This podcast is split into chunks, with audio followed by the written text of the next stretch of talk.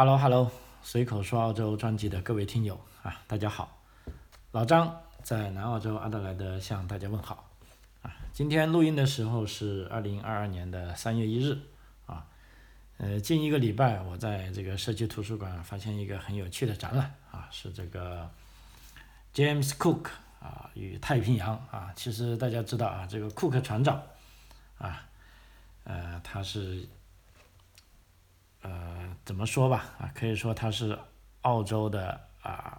发现者之一啊，尽管他不是最早的啊，但是他是第一个在澳洲东海岸啊升起了这个英国国旗啊，宣布澳洲属于女王陛下所有啊，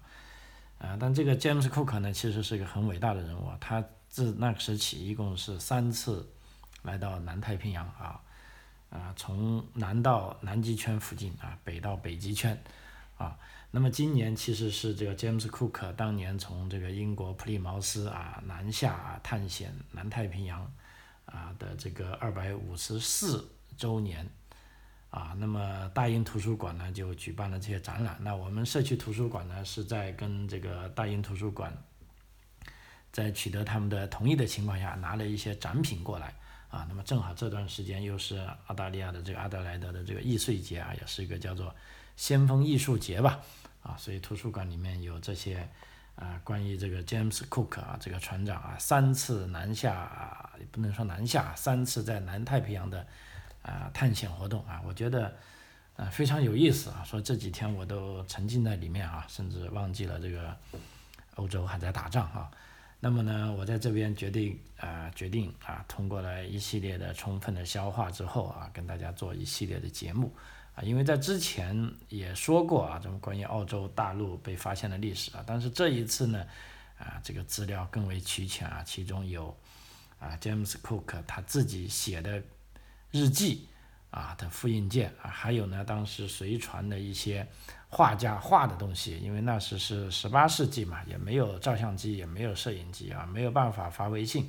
啊，所以只能靠船上的这些画师啊来画画。啊，那么通过这些材料的阅读呢，我觉得啊，其实之前包括我自己啊，对这个啊 James Cook 的这个南太平洋探险也是充满了刻板的印象啊。比如说，包括我身边的朋友跟他们讲起啊，他们说 James Cook 嘛，那去呃南太平洋探险，无非就是为中国呃为这个英国寻找新的殖民地嘛，啊，为欧洲人开拓新的家园嘛，啊，当然这个他也没有错啊，但事实上。啊，当时啊，James Cook 起航的时候，他这个任务只是对于他来说是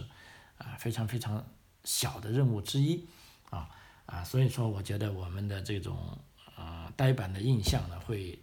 啊影响我们对客观事物的判断啊，所以在这里我决定啊分四期讲啊，这一期就作为总论吧啊，讲一下这个库克船长啊，然后再。库克船长他的这个一些身世啊，跟他探对这个太平洋探险的一些综合性的看法，然后在下面三集呢，就分别是对应他一二三次啊出这个南太平洋探险啊，尽管他最后一次是在探险途中啊死在了夏威夷啊啊，但是这故事的本身呢，就是一个啊可以说是一个辉煌的历史吧哈啊，让我们。以现在的眼光啊来看这个两百多年前的啊这个 James Cook 啊，他对未知领域啊，对当时人类未知领域的啊探索啊，我觉得也是一个非常有意思的事情啊。OK，呃，在回到在进入正题之前呢，先讲讲啊，就因为不断的有朋友在问啊，这个澳洲疫情的情况啊，一般我在每期节目里都会讲一下，但肯定是不是重点。啊，那么这一期也是啊，就目前呢，澳洲疫情其实每天呢，每个州啊都还有几千啊，包括南澳大利亚啊，刚才我看了一下数据，也是有一千多人啊，但基本上目前啊，就等于说我们啊日常生活已经慢慢的就更加平静了啊，就等于说这个 COVID-19 都好像不算是个新闻了啊，都没什么管它了啊，只不过今天啊，啊不是今天，我在昨天获悉我一个朋友的。小孩中招了啊，他是一个啊八年级的孩子啊，那么中招之后呢，就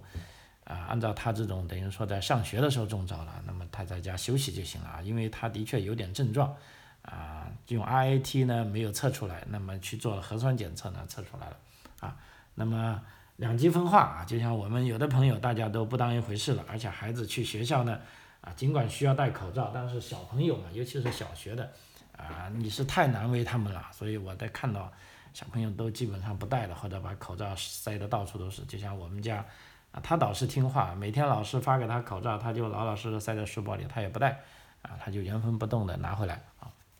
那也有的朋友啊，就比较极端，啊，他就干脆不去上学啊，因为估计，啊，那个朋友的孩子肯肯定是他是不愿意打疫苗的啊，所以他没打疫苗，啊，但既然没打疫苗呢，他觉得就上学没必要，因为上学呢是的确是有可能，呃，被感染的啊，包括州长都说了啊，那么这段时间数据还可能会有啊上升，因为毕竟啊所有的学校都正常开学了啊，那么可喜的是这个数据并没有上涨。啊，所以疫情就这个样了。估计如果没有新的变种出来，啊，那我想啊，很快的啊，这个澳大利亚就可以全面恢复正常的生活啊。嗯，这就是疫情啊。再下来呢，再讲讲这个欧洲啊，乌克兰战争的事情啊。那么今天的一个最新消息呢，是这个澳大利亚联邦啊，这个澳大利亚总理在今天中午啊，他们召开了这个国家安全会议后。啊，向外界宣布啊，就说为了响应啊这个乌克兰总统啊这个泽泽伦斯基的呼吁啊，那么澳大利亚将向北约提供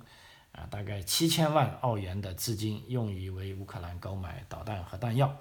啊。同时呢，澳大利亚还宣布提供两千五百万澳元用于这个人道主义的支援啊。那么基本上下来这样一算呢，澳大利亚这一次呢，或者到今天为止是大概是。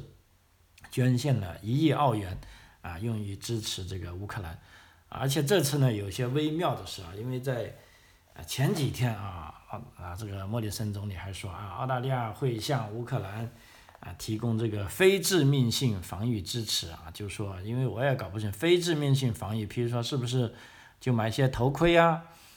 啊或者呃买一些医药啊，或者买一些这个呃。呃，盔甲之类用于防御的啊，但是这一次不是了，他有进展了。他说，这七千万澳元呢，将被用于以致命性类型的防御武器。所谓致命性类型防御武器，就干脆其实就是买导弹跟弹药了啊，就说可以打人的了，可以打。如果俄罗斯士兵再打过来，他可以用这些弹药还击，就会造成死人的了啊。所以由此看来，澳大利亚的这个态度呢是啊更为激进啊。那么莫里森总理更胜一步啊，他说啊，我们将与啊北约进行合作，啊，但是呢，我并不打算啊谈论这个细节，啊，因为呢，我不想提醒俄罗斯政府啊我们要做什么，以免他们可以先做好准备。但是我可以向俄罗斯政府保证啊，这就是冲着你来的啊，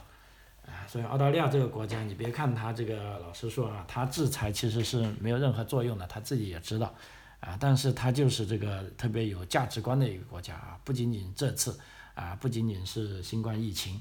啊，不仅仅是二战史啊，更有甚者，如果大家知道澳大利亚历史呢，在有一次就说在二战，第二次世界大战啊刚刚结束之后，当时不是要成立联合国嘛啊，当时呢这个美苏英法啊这个五大常任理事国啊，当时就。当然也是二战的胜利者了啊，他们就打算来控制世界啊，还有当然是中了啊，美苏英法中，就为安理会呢提供了很多，就自己给自己加了很多权利啊，但当时呢就是这个小小的澳大利亚啊，他就勇敢的跳出来啊，指责这五大常任理事国说你们不应该拥有这么多的权利啊，结果呢也就是在澳大利亚的啊带领下啊，这个上蹿下跳下，那么五大常任理事国呢。啊，被迫啊削减了很多权利啊，就说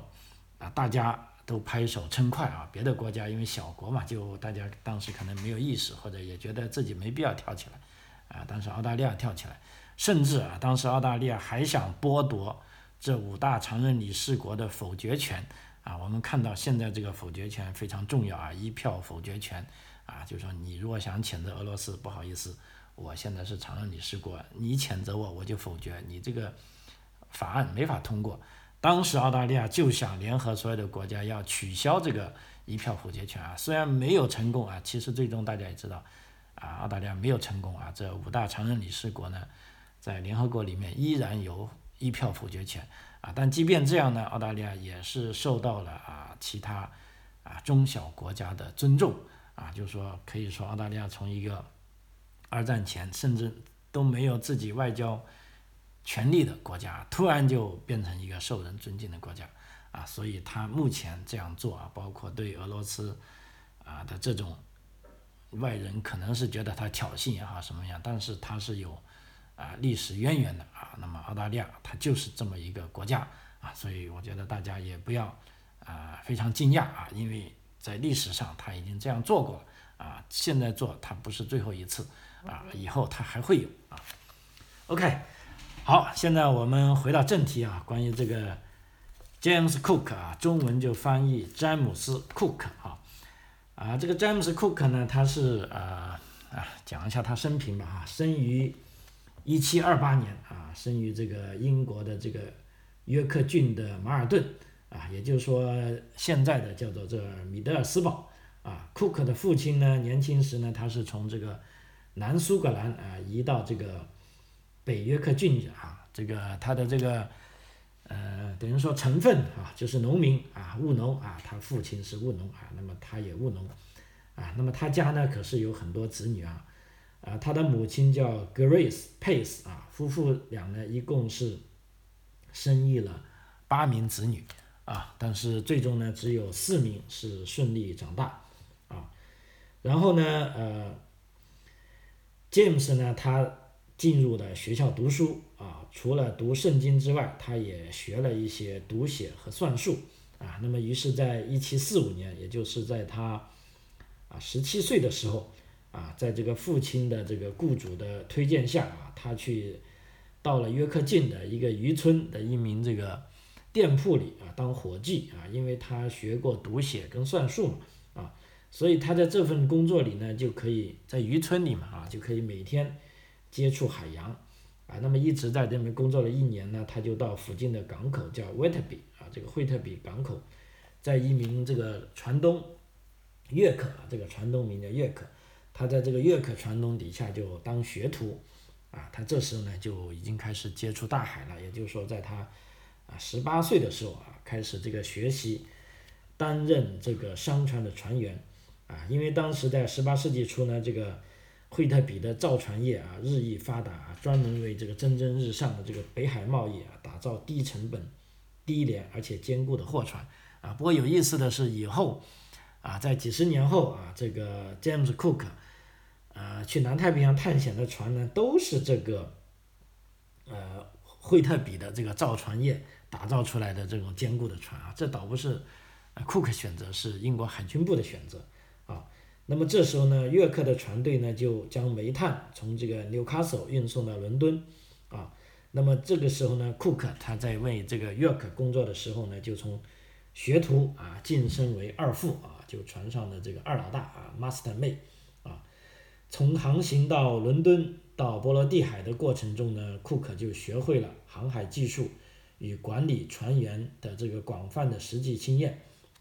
那么一直到了一七五五年，这时候他的老板约克他就想库克说：“哎，不如你来当我们这条船的船长。”啊，但是呢，他并没有接受啊，他去干嘛去了呢？他是加入了皇家海军，成为了一名一等水兵。啊，那么有人问库克为什么要做这个决定呢？啊，有船长不当，而且去当了一个兵呢？啊，但我们不得而知哈。但当时呢，我们可以看到啊，当时的历史呢是英法关系日渐紧张的这个背景之下呢，库克呢他当时可能认为啊，成为这个皇家海军呢可以更具备更好的这个事业机会啊，可能人家想当啊更大的啊。那好了，他去当兵呢，一当兵呢就，呃，在他就担任这个北大西洋啊，担任这个巡逻舰的侦察任务。他在一七五七年呢，他还参与了俘虏这个法国战舰，呃，奎亚丹公爵号的战役啊。同时呢，在一七五八年啊，库克的船奉命是开往加拿大啊，作为支援对法国作战的分遣舰队。啊，库克其实在这一场战争中他立了功了啊。他在这次航行中呢，是学会了测量并绘制这个海岸线，并且利用这些技术测绘了这个部分的圣罗伦斯的海岸，准备于1759年啊攻打魁北克，啊后来呢这个英军在魁北克获胜啊，这也是北美洲战役的这个决定性时刻啊，可以说这个呃在这个战役当中啊，这个库克是立下了战功的啊，于是呢啊这个。库克呢，在战后奉命去测绘这个纽芬兰的海岸线，啊，那么他在测绘这项任务的时候呢，他同时，他这时候还做了一个啊很重要的事情，啊，在这段时间呢，他也学会了这个天文学的观测技术，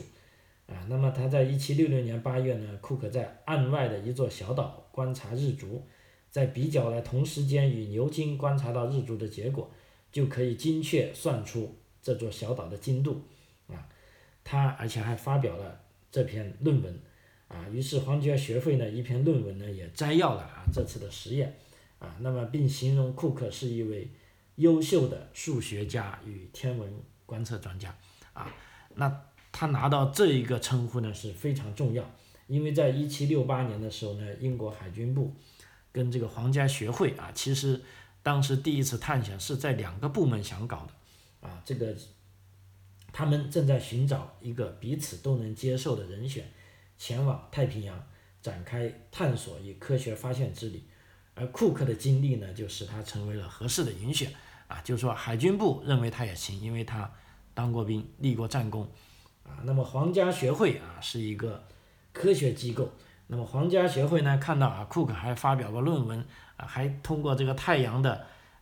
这个日主啊，计算过小岛的精度啊，也认为他是一个合适的科学家啊。于是两个人，两个部门拍板，啊，就库克可以当船长了啊。所以他能够啊当船长，也不是说啊随随便便的啊，都是有一定的啊这个才能的啊。那么其实这个 James Cook 呢，他一共是进行了呃三次航行啊，从一七六八年啊这个奋进号至普利。茅斯啊，这个港口出航到，一直到库克死于这个夏威夷之后啊，决心号与发现号呢，于一七八零年返回英国为止啊。我们看一下这中间呢，大概一共是有十二年啊，前后耗费了十二年的时间啊。当时库克的这个奋进号呢，最初出航的目的呢，是到这个大溪地啊，就是现在这个法国的。啊，属地啊，大溪地记录这个金星凌日啊，那么金星凌日呢，其实就是皇家学会的任务，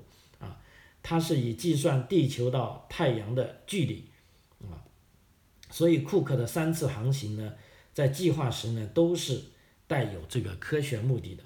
啊。尽管如此呢，这个英国海军部啊，它支持航行背后的主要目的呢，却是啊，寻找土地。啊，尤其是一般相信啊，当时的欧洲人都相信，在南方海洋的某个地方呢，是存在着一片啊神秘的这个南方大陆。除此之外呢，海军部呢也还想寻找这个新的商业与贸易机会啊。于是库克的船只呢是造访过啊，当时许多人许多欧洲人啊感到这个新奇或者未曾听闻的地方啊，譬如说这个大溪地呀。新西兰呐，澳洲东岸呐，南极大陆啊，复活节岛啊，汤加啊，瓦纳杜啊，呃，这个温哥华啊，啊夏威夷啊，太平洋西北部地区啊，啊，阿拉斯加跟白令海呀，这些都是啊，对欧洲人来说呢，是一个啊非常非常啊崭新的啊这个东西啊，所以库克的航行呢，其实都涉及了这一点啊。其实呢，库克啊，他也并不是第一个啊探索澳大利亚啊探索这个太平洋的之人啊，因为在库克航行之前啊，欧洲人探索太平洋已经有大概二百五十年的历史了啊。比如说这个一五二零年啊，葡萄牙航海家麦哲伦是代表了西班牙国王进行探险啊，他率领这个欧洲探险队是首次横渡了太平洋啊，并且啊不小心还发现了美洲。啊，那么一直到十六与十七世纪啊，英英格兰人这个撕掠船长啊，其实就是海盗啊，这个 Francis 啊，德瑞克与这个威廉丹皮尔啊，偶然啊，他们是偶然进入了太平洋啊。与此同时呢，葡萄牙人则从印度洋的领土上出入，啊，进入太平洋，啊，一直到这个十七世纪初，哈，这个荷兰的东印度公司，啊，在今天的这个印尼啊，也就是雅加达啊，以前叫做巴达维亚啊，这个殖民地时期，啊，建立了殖民地之后呢，就开始探索这个太平洋，啊，欧洲的探索呢，往往伴随着土地的取得，而新取得的土地呢，往往以母国来命名，啊，比如说这个。德瑞克啊，这位海盗，他取得了北美洲西岸之后，就将它命名为新阿尔比恩啊。新阿尔比恩呢，其实是这个，因为阿尔比恩呢，大家知道是 Britain，也就是说是大不列颠岛古代的名称啊。他把它起为这个新阿尔比恩呢，就意思是新大不列颠群岛。而在荷兰的地图上呢，因为荷兰人他们是最早发现澳洲的啊北部跟西部的土地的，所以在荷兰人的地图上呢。干脆就把澳洲的这个地区呢划为这个新荷兰啊，当然了，荷兰人他并没有完全探索完澳洲的啊这个大陆啊，呃，所以呃他的这个航行呢大概是呃这样的哈。我们在看呢这个呃随着这个呃呃我看一下，就说。呃，我在这里发现的资料呢，我们从我们今天研究这个库克的航海记录啊，不仅可以得知欧洲人的这个探险历程，其实也能了解欧洲人早期与太平洋社会接触的啊这个是什么样的样子啊？这因为当时库克他来探险呢，他率领的人呢啊虽然是海军探险队啊，但是随行的人员也有科学家，包括第一次参加航行的这个叫。Banks 爵士啊，比如说第还有第二次参加航行的这个约克福斯特啊，他们都是有科学家与艺术家啊。比如说这个 Banks 他自己就是一个啊科学家啊，他是个植物学家，他酷爱采集植物啊，所以目前现在这个悉尼那个旁边那个湾为什么叫 Botanic Bay 呢？其实叫植物湾啊，植物湾呢就是 Banks 命名，因为他到了这里啊，发现有很多植物。啊，他就踩得忘乎所以然了。然后，啊，库克问他，哎，这个我们给他，呃，命个名字吧。啊，这个 Banks 就说，OK，那就叫植物湾吧。啊，所以他们的这个航行呢，都是啊，不是说那么刻板的，就是说专门要去殖民啊，要去啊，要去杀人啊。尽管呢，他们也有过啊这样的记录啊，包括最后这个库克啊本身啊，他的死呢，就是跟这个。呃，夏威夷上的啊，这个当地人啊进行冲突而死的，但是这并不代表啊他的探险呢就是为了这个拓展土地而去的啊，因为当时在呃，尤其是第一次航行的时候，这个英国的海军的军令部还专门给他啊写了一个指引啊，就是说你见到了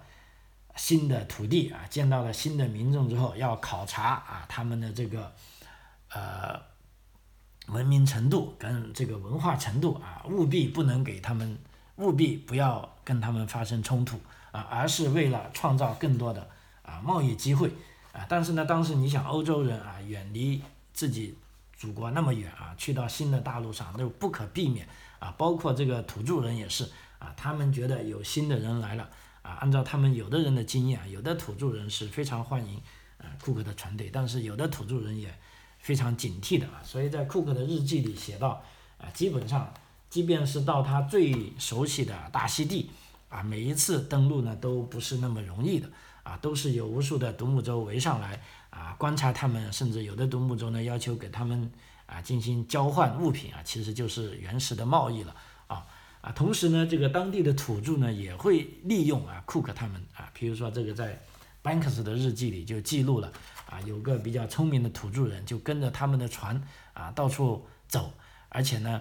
呃，类似有一些这个狐假虎威的样子啊，就说你看我带来了天兵啊，你们这个岛的人是不是要听我的话呢？啊，就是说这些土著人也会利用啊这些欧洲人来达到他们的目的啊，甚至呢还有记录呢，就是说有至少有三个在太平洋岛国的啊这个土著居民啊，随着库克的船最终是。回到了英国，而且还在英国住了几年，然后又回到啊这个太平洋的这个岛国上啊，所以他这个整一个啊探险呢是啊，我们可以认为就是这个，当时的当然是代表这个世界最先进的这个呃欧洲文化啊，跟这个啊土著人啊，大家是互相啊交流啊，互相融合，甚至也有互相冲突的过程啊。比如说在这个库克的这航行中呢，他还几次提到啊，他们带了啊山羊啊，带了牛，还有奶牛。啊，到了有的岛上呢，这个羊啊被这个土著偷了，啊，那这个库克呢一恼火之下就扣押了一些人啊，直到把酋长扣留下来啊，这土著才把羊给交出来。因为那只丢失的羊呢，据说是一只母羊啊，还是怀了孕的啊，所以当时呢库克也很恼火啊，所以这个库克的他这个脾气呢，他也有一些火爆啊，在有的时候啊，那么当然了啊，作为一名这个船长。啊，他除了有火爆的脾气之外，事实上他也还是有一些非常呃高超的管理技能啊。比如说在这记录呢，库克他不仅是一个只会画海图的宅男啊，他也是一个啊非常有管理才华的一个人啊。这里举个例子啊，比如说当时啊，这个水手去航海啊，都会得这个呃。坏血病啊，又称这个水手病啊，就其实这个坏血病，现在我们发现呢，就是说人体一旦缺乏这个维生素 C 呢，就没有办法制造这个足够的呃肌原蛋白啊，那么血管壁呢就会出现啊缝隙，以致啊导致这个出血不止啊，最终呢这个牙龈流血，牙齿脱落，并发后几天内啊因大量的体内出血而导致这个心肺等脏器啊。衰竭而死啊，这就是败血病啊。在早期来说，这个败血病是啊非常可怕的啊。比如说当时这个哥伦布啊从这个西航前往印度啊，出发时呢是有两百多人，那么几个月后因为坏血病呢只剩下啊三十多人啊。那麦哲伦在环球航行时呢因坏血病而死的也有啊七十多人啊，其实呢是高达啊三分之二。啊，那么这个对于远航的水手来说是非常可怕的。尽管当时在一六一四年啊，英国的外科医生呢，一个叫 John Water，他就向英国的这个东印度公司建议食用新鲜水果，跟这个喝柠檬汁就可以预防和治疗白血病啊，sorry 是坏血病。但是呢，当时的疗法啊，可以说不止一种，众说纷纭啊，但谁也不知道哪种正确。那这时候呢，库克他就显示。啊，出他的这个领导才能啊！这里有个非常啊典型的例子啊。当时呢，库克啊，他在航行的时候呢，他就决定执行在每日菜单中加入泡菜的饮食命令，因为他的理由很简单啊，泡菜里面呢有维生素 C，可以让船员尽量摄入足够多的维生素 C 啊，不要导致坏血病。但是由于这个泡菜啊，我们知道啊，它是非常呛鼻。而且难以下咽，啊，口感也不好，啊，而且呢还要长时间食用，所以很多船员呢是并不配合。那么而且呢，我们知道当时他这种探险的船呢并不是很大啊，也就是说船上的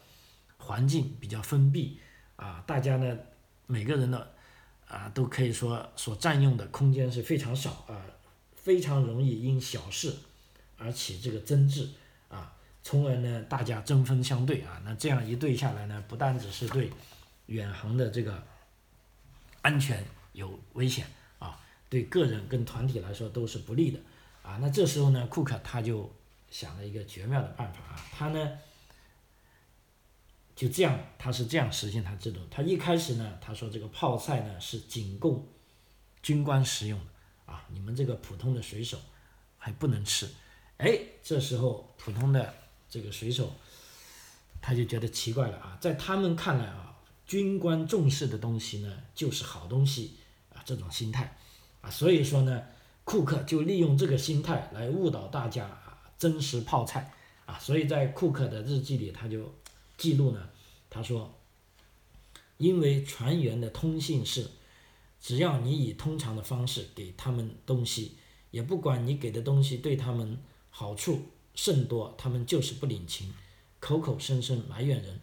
可是，一旦他们看到长官们看中哪样东西，就立刻回心转意，啊，把它当成宝，回过头来还会感激不尽，啊，那么结果呢，在库克的这种管理的措施下呢，就船员啊争着吃这个泡菜啊，当然了，也不能吃太多，因为每人都有定量的。那么结果呢，他们的第一次考察到了这个大溪地的时候呢，可以说船员的坏血病伤亡率降到了最低啊，那么这可以说在航海史上。啊，是史无前例的啊伟大成就。呃，目前啊，现在的人这么评价，这种手段是颇有虚张声势的意味，但显然是合理而且必要的啊，因为做对的事情比把事情做对啊更重要啊，这也就是库克船长啊他的一个啊管理才华的一个充分的表现嘛啊。呃，无论如何呢，可以说啊这个。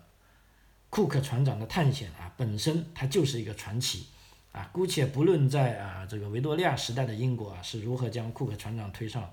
国家英雄的这个神坛，但三次环球航行的壮举足以将库克放进这个航海名人榜，与这个哥伦布啊、麦哲伦啊、达伽马啊、郑和等前辈啊可以说是相提并论，而且从科学史的角度来看，库克的探险拓展了欧洲人对太平洋的。知识完全符合典型的探险史诗叙述啊，譬如说，探索未知的领域，发现前未所有的、前所未见的新鲜事物啊，所以这个库克啊，在这个西方文化里，他本身呢就是为这个科学探索英雄的文化起了这个可以说是非常有象征意义的啊，它这个象征意义呢，甚至超越了大英帝国的脉络。甚至延伸到了太空时代，啊，比如说我们现在看啊，这个库克当时环球航行的这个船舰的名字，一个叫奋进号，一个叫发现号，哎，大家是不是听得很熟悉这两个大名啊？啊，其实这两个大名就是被这个美国太空总署用来命名这个太空梭啊，命名这个航天飞机啊，就有这个奋进号跟发现号啊，而且在库克日记中本身自述的呢是。他说呢，他是来到了在此之前无人抵达的遥远之地啊。那么这时候呢，我又想起一本这个经典的啊这个科幻啊片啊，叫做这个《星际迷航》啊，Star Trek 啊。它这里的主角呢啊也叫 James Cook 啊，他这个原型呢其实就是啊 James Cook 啊。那么这个《星际迷航》这一系列呢，它是也是有这个振奋人心的格言啊，比如说它是勇敢航向到前人啊未知之境啊，那么这就是啊库克可以说他三次探险的这个啊重大的意义哈啊在这里呢稍微说一下，就是说库克啊他到底。是这个探险英雄啊，还是这个西方啊这个早期的这个所谓帝国主义者啊这个殖民的先锋啊？其实这也是目前啊就在这个世界上，在我们这个时时代依然是争论不休的这个问题啊。譬如说，光是导致库克在夏威夷上升的那场冲突啊，那么无论是在场的目击者的证词或者后人的描述，都是啊众说。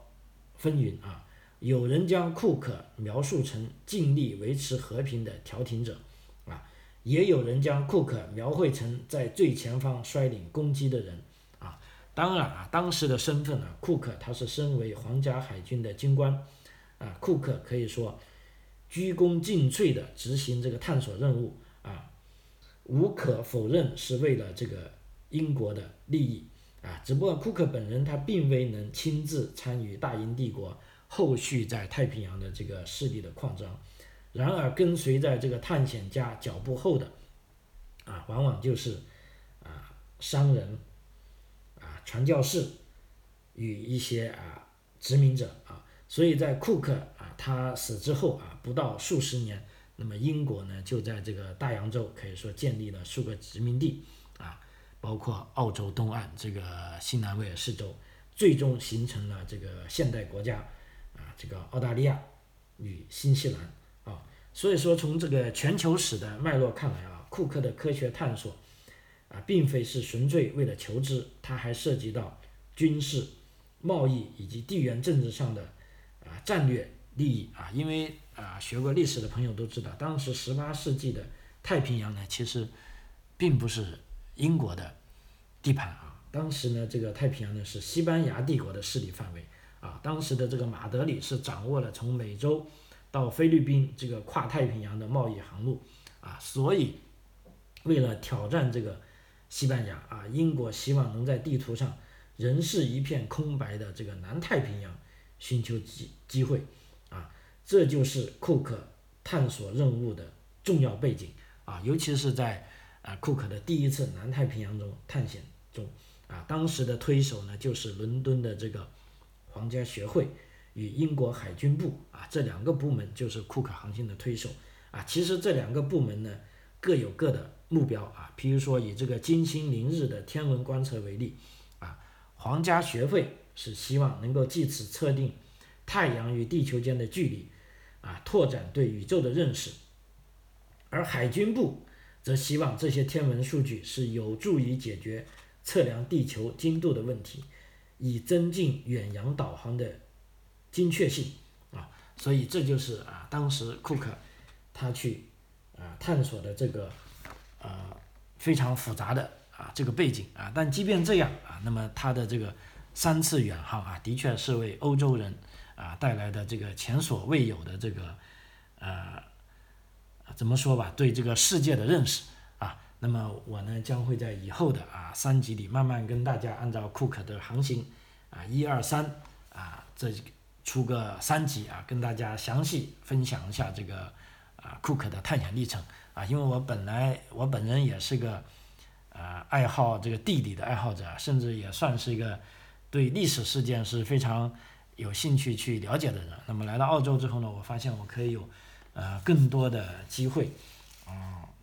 更多的手段啊，去看啊自己以前不知道的事情，或者看啊自己以前只知道片面的一些事情啊，那么这让我觉得这个生命还是非常有意义的啊。OK 啊，到节目的最后，稍微跟大家讲一下，现在我的节目呢。啊，完整的节目呢是在 s o n On 的这个平台上托管呢是非常完整的。就无论我说什么话啊，无论我出什么节目啊双万这个平台都会啊给我以自由的机会，我可以自由自在的说啊，所以我是非常感谢啊这个平台的。那么在中国大陆呢，我也有两个啊平台在播出啊，一个是在这个喜马拉雅的啊，就算是重新上去吧啊，因为以前被封禁了嘛。啊，第二个是在 FN 这个叫呃 QQ 的啊，叫企鹅 FN 上面啊，但这两个平台呢内容都是残缺的啊，因为为什么呢？因为这两个平台呢，他们有他们自己的规矩啊，就是说他们只允许我放上去的是他们允许我说的啊，那么有些他们不允许我说呢，他们就把我要么就给下架了啊，要么就给封锁了啊。总而言之，在中国的两在两个节目的平台上呢，都是呃残缺的节目啊，它仅仅是代表了我的一部分的价值观啊，所以如果要听所有节目的呢，建议你啊可以使用翻墙的手段啊，就可以看到或者收听到啊所有的节目啊。那么在中国的平台上的朋友呢，我也向你们道歉啊，为什么呢？倒不是说我认为我说了不该说的话啊，没有啊，不是这个歉意，我是说呃很抱歉你们不能。非常方便的啊，听到我的所有节目啊，但我觉得这啊不是我的错啊，因为作为一个我是一个希望有自由的人，而且一旦我获得了自由之后，我再失去它，我就会很不习惯啊，所以呢啊，本来与这国内的平台呢是跟他们还斗争了一下，后来发现呢，我的个人的力量是非常渺小啊，完全没有办法跟他们斗争啊，所以就由他去吧啊，就是说另一方面也是有听友希望能够以。比较方便的方式听到，那么我也也就只能折中了啊，就是说我的节目我会完整的 push 我的节目上去啊，但是呢，我看了啊，这两个平台在中国国内的，基本上我只有一半的节目啊可以上架，也就是说还有一半的节目呢啊是被下架了啊，那么这个真的是很抱歉啊，我也没办法啊，所以啊，国内的朋友们啊，不在这两个平台收听的朋友们啊。我所以说抱歉呢，就是这个意思，就是说，啊，不是我不积极啊，实在是我没办法啊。OK，啊，随口说澳洲，我们下期再见，谢谢。